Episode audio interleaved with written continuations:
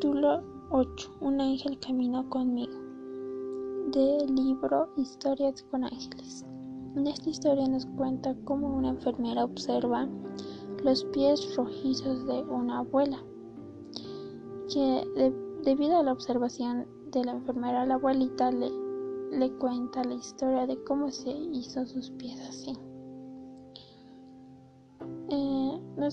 La abuelita le cuenta que hace muchos años, cuando yo era una jovencita, vivía en los bosques de Rusia. Em, ella trabajaba en el castillo, pero sus servicios ya habían terminado porque ya no la requerían en el castillo, así que su papá le había dicho que la vendría a recoger, pero Sophie. Pero no fue así porque Sophie esperó a su papá y no llegó.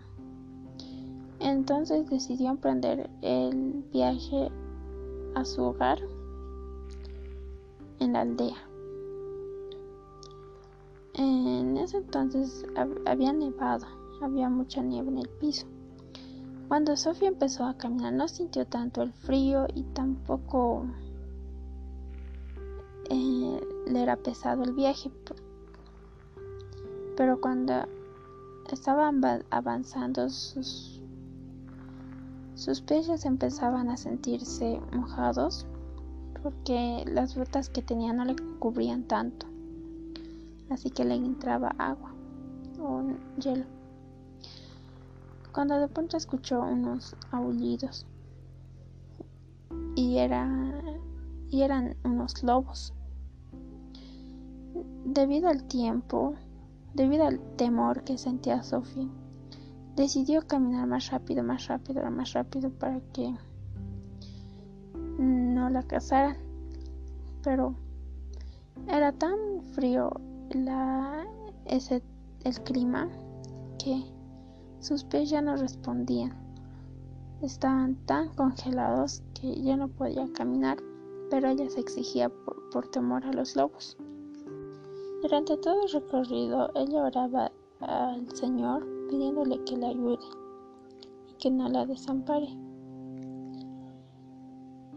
Mm, cuando de pronto se desplomó en un tronco, casi sollozando porque ya no tenía fuerzas, pero escuchó una voz que le decía que no podía descansar y que debía continuar.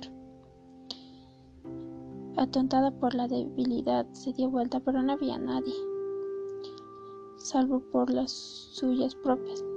No había huellas tampoco, y con asombro se levantó del tronco y de algún lado le llegaron fuerzas. Un paso tras otro, su mente se olvidó de escuchar a los lobos y ahora su oración era en parte una súplica y una, en parte un débil cuestionamiento.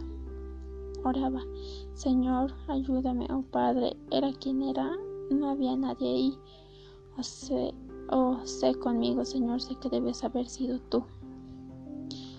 Así fue transcurriendo el camino hasta que vio una elevación que le pareció conocida pues era la cima de, de la llegada a la aldea.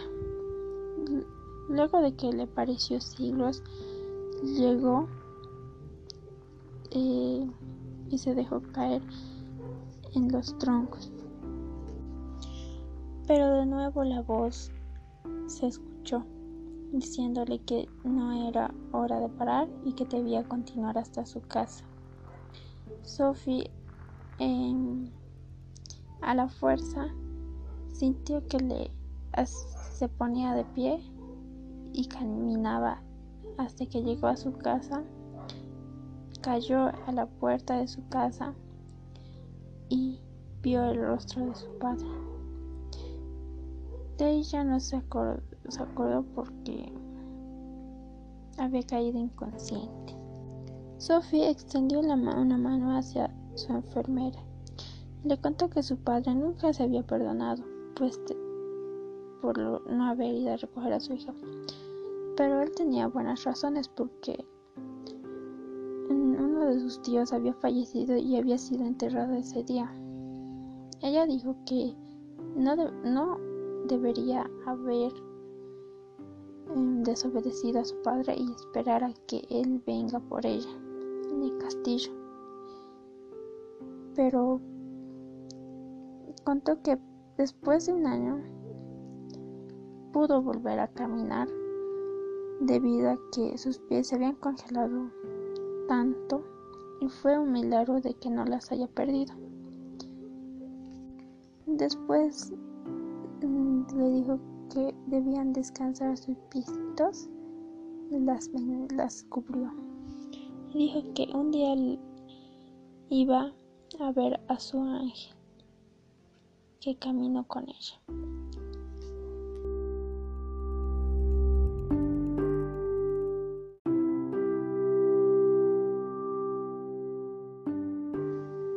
Capítulo 9 El telegrama que salvó mi tren del libro Historias con ángeles. En esta historia nos cuenta cómo un tren se salva a causa de un telegrama enviado por Dios a través de un hombre. Em, cuando el tren de la línea Baltimore y Ohio, con origen en la ciudad de St. Louis y con destino a la ciudad de Cincinnati, en el Estados Unidos, llegó a Washington, Indiana. El tren estaba atestado de pasajeros, pues había tenido un lugar una gran reunión en St. Louis y cientos de personas estaban regresando a sus hogares en el oeste. Jim y yo, Jim y su amigo, habían estado preparando su turno nocturno. Jim era el fogonero y el amigo el ingeniero. Su tarea era hacerse cargo del tren, es llevar, llevarlo hasta Cincinnati. Mientras encendían el motor, sintieron un peso extraño sobre ellos. No sabían a qué se debía, así que los dos comenzaron, comenzaron a orar ya que eran cristianos los dos. Ellos se arrodillaron y se encomendaron a ellos y a su tren a Dios. Cuando empezaron el viaje, el tren llegó a Seymour en Indiana y Jim y su amigo ya se sentían un poco tranquilos. Cuando el tren salió de Seymour a 8 kilómetros al oeste, el amigo de Jim vio un hombre en medio de la vía que corría hacia el tren. Mm, el amigo de Jim había aplicado los frenos de emergencias para detener el tren pronto, ya que podía ocurrir un accidente y de pronto el hombre gritó un riel quebrado justo frente al motor. el amigo de Jim dijo gracias a Dios por contestar las oraciones y le preguntó al señor qué lo había hecho salir a esa hora tan temprano.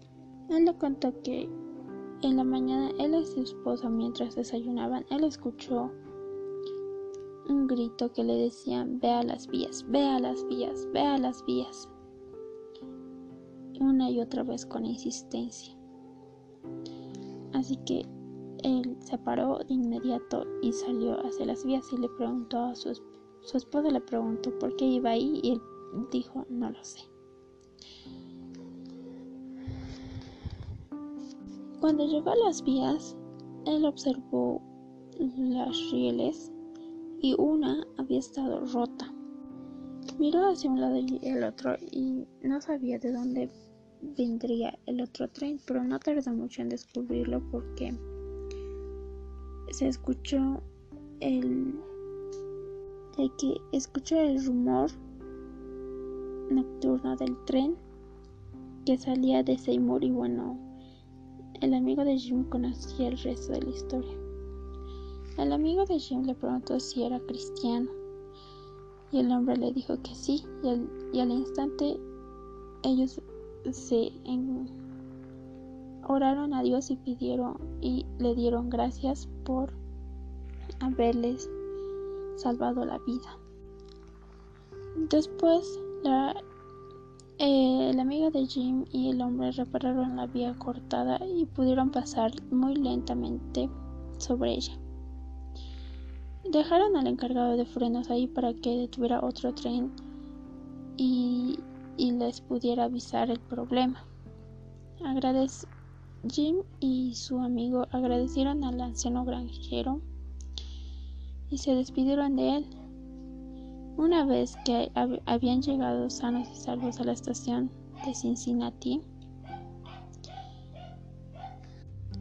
se sintió contento por haber llegado a tiempo y, y con sin ningún problema. Dos días después, el amigo de Jim se había enterado que el tren número 55 había roto el, la riel al pasar encima de ella. Habían avisado al empleado de la estación de señor que le buscaran al amigo de Jim y le avisara, pero por alguna razón inexplicable el mensaje nunca llegó. Jim y yo sabíamos, y su amigo, sabíamos que lo que había salvado a nuestro tren había sido un mensaje enviado por Dios, lo cual ellos llamaron el telegrama enviado al cielo.